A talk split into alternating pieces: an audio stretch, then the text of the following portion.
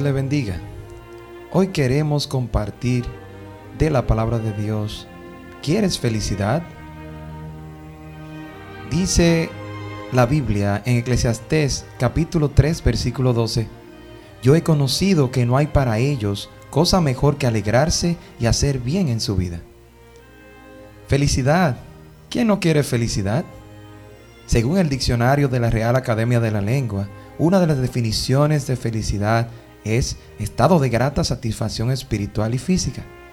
Es interesante que el diccionario contemple como satisfacción dos áreas importantes, la física y la espiritual. Para la física, buscarás nuevas metas personales. Pensarás deshacerte de los chichos del abdomen, dejar la vida sedentaria, subir esos músculos joven o cuidar más de tu apariencia, cuidar los niveles de colesterol que pueden afectar tu sistema circulatorio o tener una mejor figura.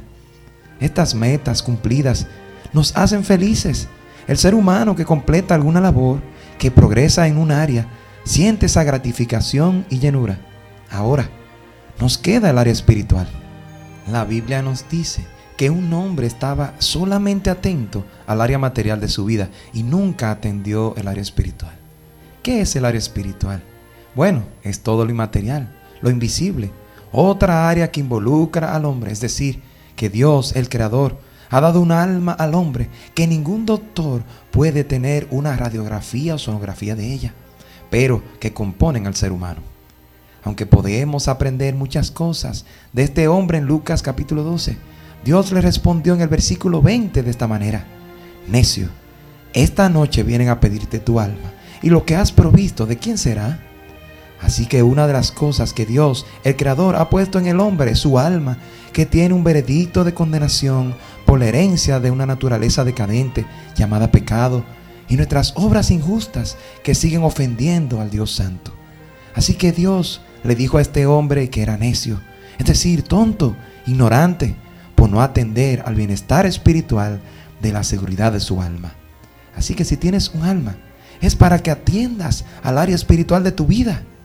Lo preocupante de la realidad de este hombre es que muchas veces nos vemos en el espejo de esa vida, solo trabajando para la felicidad y gratificación física y material, no atendiendo a la vida espiritual, para asegurarnos que no somos necios, que no estamos engañados a seguir un camino que al final veamos que no fue el correcto y ya no hay tiempo.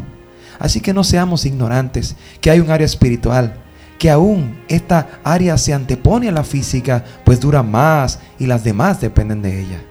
Dios ha enviado a su Hijo Jesús para salvar tu alma de la condenación que ya tiene todo ser humano. Así que la felicidad depende de tener la seguridad de salvación de nuestra alma y así poder invertir, cambiar, embellecer nuestra vida cuando está centrada en Cristo Jesús, quien salva y nutre nuestra alma. Así que la felicidad depende de atender a las áreas de nuestras vidas, física y espiritual. Cada día inviertes en lo físico y material. ¿Qué has hecho por lo espiritual? Por la seguridad, felicidad y salvación de tu alma.